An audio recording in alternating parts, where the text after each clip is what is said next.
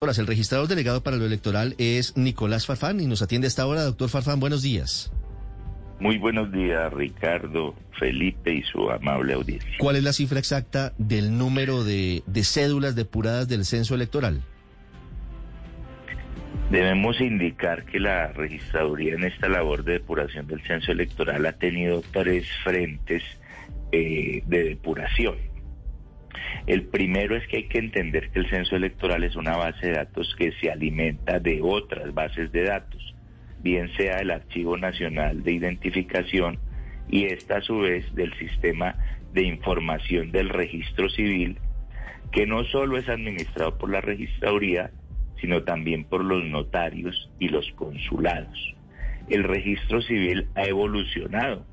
Debemos también recordar que en el pasado existían los denominados registros civiles de tomo y folio, que no eran hechos a través de un sistema de carácter informático, sino que eran hechos a mano por los notarios y los archivaban en unos libros de tomo y folio.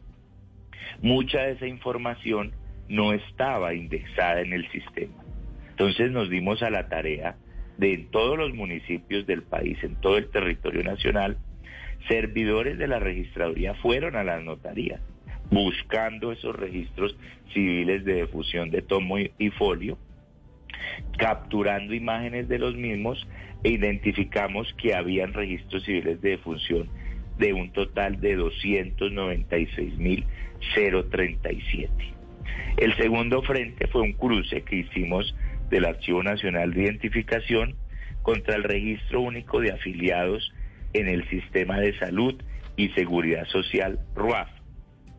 Y encontramos 4.258 personas que allí figuraban como fallecidas y que estaban vigentes en el Archivo Nacional de Identificación.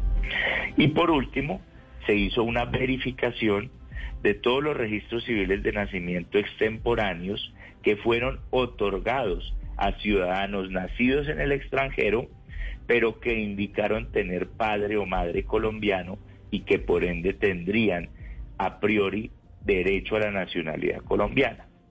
Sin embargo, se identificaron que de estos 43.022 tienen vicios de nulidad, por lo que se procederá a su anulación, a la cancelación de la vigencia de su cédula y por ende a la exclusión del censo electoral. Si haciendo sumas y restas, doctor Farfana, aquí tenemos cerca de 350 mil registros.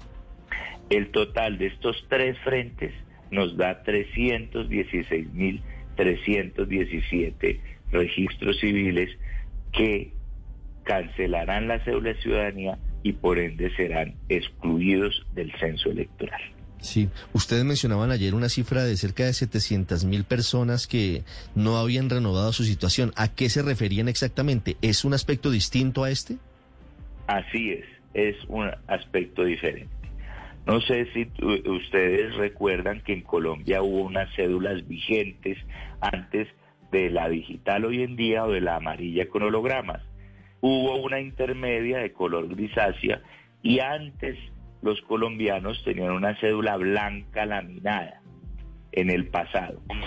Pues con el proceso de renovación de la cédula, la legislación estableció que las cédulas ciudadanías blancas laminadas y las grisáceas perderían vigencia. Usted hoy en día con una cédula de esas características no puede retirar dinero al banco, ni mucho menos puede ejercer el derecho al voto. Al identificar en el censo electoral eh, detectamos que hay algo más de 700 mil cédulas no renovadas en ese censo electoral y por ende esos ciudadanos no pueden votar y serán excluidos del censo electoral. ¿Cuáles pueden ser las razones de por qué esa gente nunca renovó la cédula de ciudadanía? Podríamos plantear varias hipótesis. La primera, que es gente que falleció y sus familiares nunca eh, elevaron el registro civil de defunción. Y una segunda hipótesis es ciudadanos que se fueron al exterior, nunca volvieron, hicieron su vida en el exterior y hoy en día de alguna manera ni votan ni tienen el deseo de renovar su documento de identidad. Entonces, esa es la razón a la que nos lleva a plantear excluir esas 700 mil cédulas de ciudadanía no renovadas del censo electoral. Sí. Doctor Falfán, hablando sobre las cédulas que han sido depuradas, pues tenemos aquí varias preguntas. ¿Esas 700 mil cédulas podían votar hasta ahora? Es decir, ¿estas personas estaban votando o ya tenían cerrada esa posibilidad? ¿Los que tenían la cédula gris o tenían la cédula blanca con un escudo de Colombia en color verde al fondo? ¿Ellos ya, ya no podían votar o sí habían podido votar hasta el 2018? Estaban incorporados al censo electoral, pero no podían votar porque el único documento válido para votar era la cédula amarilla con holograma. Ah, pero sí es importante porque aunque no pudieran votar, estaban incluidos como si pudieran hacerlo. Es decir, sí es importante que sean depurados del censo. Son 700 mil personas menos que estarían en el censo electoral a partir de ahora. Así es. Sí. En el caso de las cédulas que fueron retiradas, hablo del otro caso, hablo de los 296.037 fallecidos que nunca han sido retirados, hablo de los cruces con las bases de datos del sistema de salud y hablo de los hijos de colombianos o de los extranjeros en el país. Son 316.317 personas. ¿Ellos estaban votando en Colombia? Ellos hacían parte del censo electoral, pero volvemos al punto. Una cosa es estar habilitado y otra cosa ya es ejercer el derecho que deben presentarse al puesto de votación con el documento válido de identidad. El jurado de votación pues debe hacer una confrontación de la identidad observando al ciudadano y en los puestos en los que tenemos biometría pues se debería hacer la autenticación biométrica. Claro, pero eh, es una puerta que se abría para el fraude, ¿no? Aquí se ha dicho siempre que en Colombia hasta los muertos votan y esa puerta, las cédulas de los fallecidos, siempre o usualmente era utilizada para que otras personas votaran por ellos y se cometían fraudes. Pues precisamente nos hemos dado la tarea de tener el censo depurado, eliminando cualquier tipo de posibilidad o riesgo de, de, suplantación o de alteración eh, de la votación. Por eso estamos entregando antes de las elecciones estas cifras de depuración tan importantes a efectos de que tengamos un censo eh, lo más confiable y real posible. Doctor Farfán, ustedes en esta depuración hacen referencia exclusiva a 42 mil venezolanos que se habrían colado allí, que habrían cometido fraude y manifiestan el caso de una persona que sirvió como testigo. ¿Cómo, cómo es esa historia? Sí, eh, lo que ocurría eh, es que había una medida transitoria, eh, fruto pues de la crisis migratoria y para evitar el riesgo de apatridia, que permitía que estos eh, ciudadanos obtuvieran el registro civil de nacimiento aportando el registro civil del país extranjero sin apostille y con dos testigos.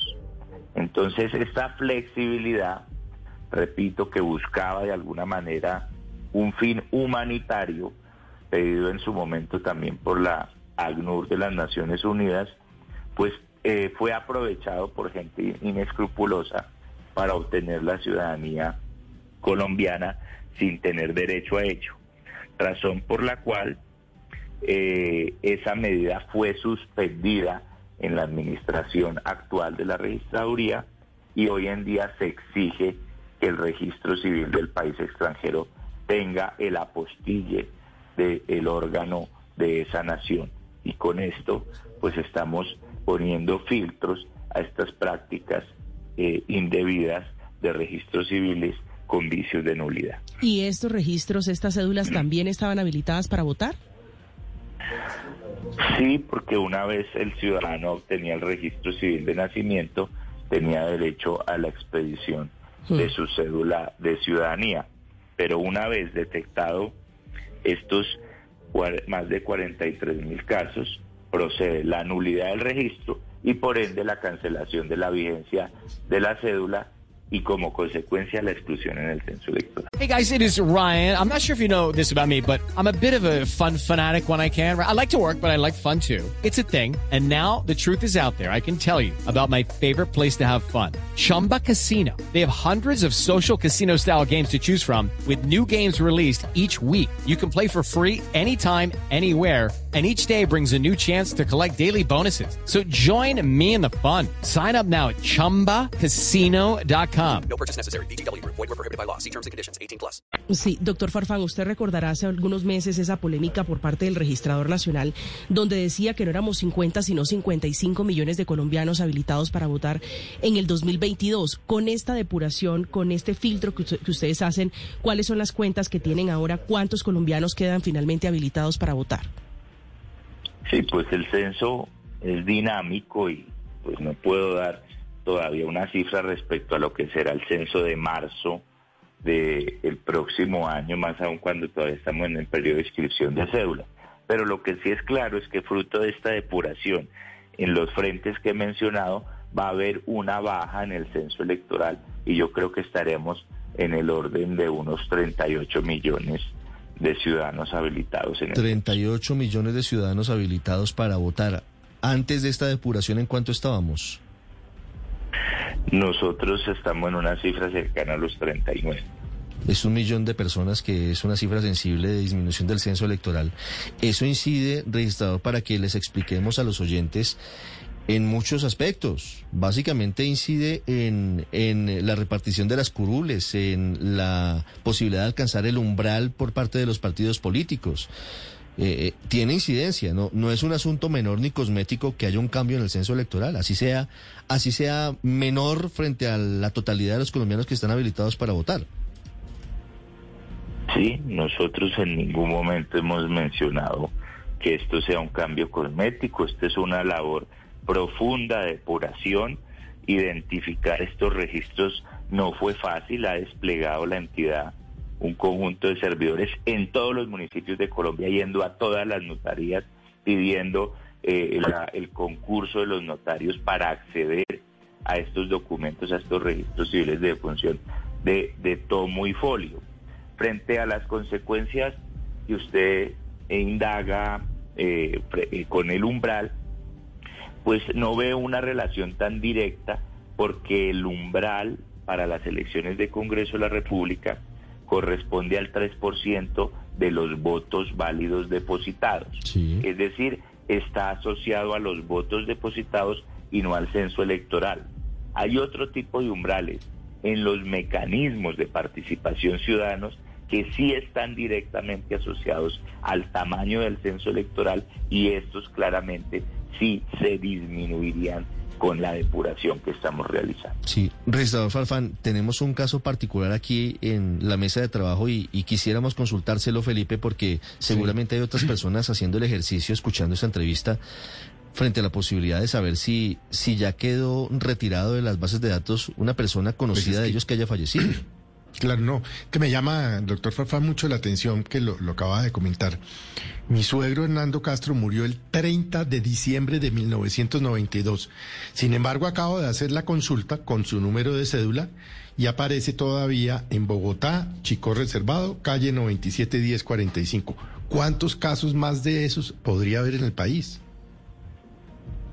Pues eh, habría que ver pues el, detalle de esta persona que usted menciona, pero debemos entender que el censo se alimenta de otras bases de datos, como es el Archivo Nacional de Identificación y esta, civil, esta a su vez del registro de información del registro civil. Si una persona fallece y sus familiares no realizan el registro civil de defunción, o la entidad a través del Ministerio de Salud no tiene la información de ese deceso, le es imposible en las condiciones actuales excluirlos del censo electoral. Yo les quiero poner un ejemplo. Eh, es eh, la persona que se conoce como alias Santrich. Hemos tenido noticia a través de los medios de comunicación de que aparentemente falleció y que falleció en territorio venezolano. Pero mientras no haya un registro civil de defunción de ese ciudadano, no se puede eliminar de las bases de datos oficiales.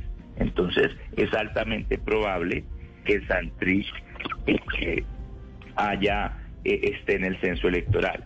De todas maneras, pues podemos verificar frente al caso que usted me señala eh, si existe registro civil de defunción y verificar por qué continúa estando en el censo electoral. Registrador, yo quiero hacer una pregunta muy directa y sé que esto tiene, digamos que, otro tipo de aristas de índole político, pero quisiera que usted nos dijera si desde la registraduría hay alguna advertencia o alguna alerta frente a la posibilidad de que ciudadanos extranjeros, léase venezolanos, vengan a votar masivamente en las elecciones del año entrante e incidan en los resultados. Se lo pregunto porque esto se menciona en voz baja en los pasillos de la Casa de Nariño, en los pasillos de la registraduría, y pues nadie le pone la cara al asunto. ¿Ese es un temor, es una preocupación que tiene hoy el órgano electoral en Colombia?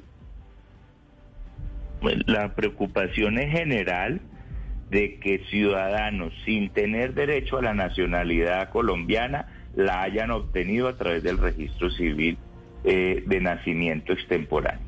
Por eso nos dimos a la tarea de verificar uno a uno los más de 300 mil registros que se otorgaron en los últimos dos años y encontramos que de esos 43 mil tenían vicios de nulidad y no tenían derecho a la nacionalidad y por eso vamos a proceder a su exclusión y su eliminación. Lo que está mostrando hoy en día la entidad es resultados contundentes de esa verificación de quien tenga derecho a la nacionalidad lo obtenga y por ende permanezca en el censo electoral. Mm. Restaurador, quiero hacerle dos preguntas muy concretas para finalizar esta charla. La primera, hubo mucho ruido anoche en redes sociales por parte de algunos congresistas, entre ellos la senadora Angélica Lozano, que luego retiró el trino, pero quisiera saber si ya están definidos los tarjetones para las elecciones del año entrante, porque había molestias frente a la falta de claridad en la que se estaba presentando. Decían que esos mismos tarjetones habían generado gran cantidad de votos nulos en otras elecciones. ¿Ya está definido el diseño de esos tarjetones para el año entrante? Precisamente el día de ayer eh, se celebró la Comisión Nacional de Seguimiento Electoral con la participación de todos los representantes de los partidos y movimientos políticos con personería jurídica reconocida por el Consejo Nacional Electoral, en donde la registraduría, en consenso con las organizaciones políticas, quiso adoptar el diseño de la tarjeta electoral para las elecciones de Congreso de la República, presentando varios modelos. Todos los partidos los conocieron, presentaron sus opiniones y la gran mayoría definió, seleccionó un modelo de tarjeta electoral que garantiza con mayor claridad la efectividad del voto y disminuye el riesgo de voto nulo.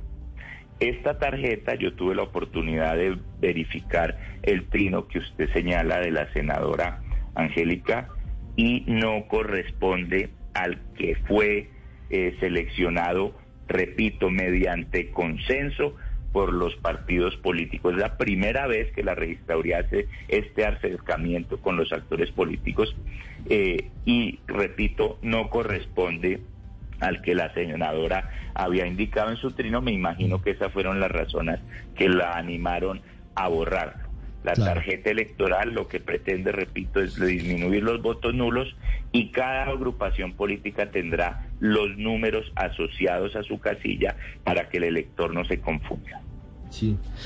Nos entregan muchos datos adicionales, registrador, de, de, personas fallecidas que siguen en el censo. Yo creo que vale la pena seguir mirando y, seguir avanzando porque es posible que, como usted dice, en medio del cruce de bases de datos haya personas fallecidas que siguen vinculadas al censo y estén habilitadas para votar el año entrante. Juan Carlos Parra Morales nos dice lo siguiente.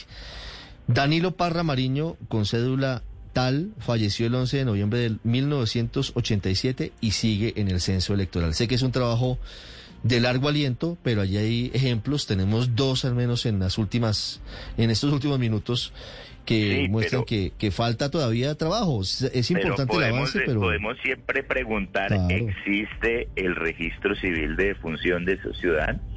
¿Sus familiares realizaron el registro civil de defunción? Esa es la pregunta, la primera pregunta Claro, pues que uno verificar. pensaría que sí, en el caso del suegro de Felipe, pues claro que se hizo. Caso de, Claro en que el sí, caso de claro mi suegro, pues hizo. obviamente se hizo. Claro que se hizo. El registro de defunción porque entraron, eh, pues mi ex esposa y sus hermanos y su esposa entraron en el proceso de sucesión. Si quieren ya por interno, para pues no dar datos en público, podemos hacer la, Sí, pero la verificación. lo hacemos. Pero más allá de eso, no se trata de un caso en particular de alguien de, de Blue Radio, sino de que de que faltan algunos algunos registros por eliminar y, vale la pena que le echen una revisada a eso eh, en particular, doctor Farfán. Para finalizar, ¿qué va a pasar con la revocatoria de mandato del alcalde de Medellín? al igual que todas las revocatorias, la registraduría está cumpliendo con su rol establecido en la ley 1757 de 2015 y en el reglamento que para ese efecto expidió el Consejo Nacional Electoral, que corresponde a verificar eh, la autenticidad de las firmas presentadas, identificar si cumplieron el mínimo requerido por la ley y una vez se eh, expide ese certificado eh, del resultado de la verificación, el alcalde y el comité promotor de la revocatoria cuentan con cinco días hábiles para presentar la contradicción al mismo. Esa en esa etapa está. Sí. Estaremos pendientes de cómo se adelantan los trámites respectivos. Es el registrador delegado para asuntos electorales, Nicolás Farfán, con nosotros. Registrador, muchas gracias.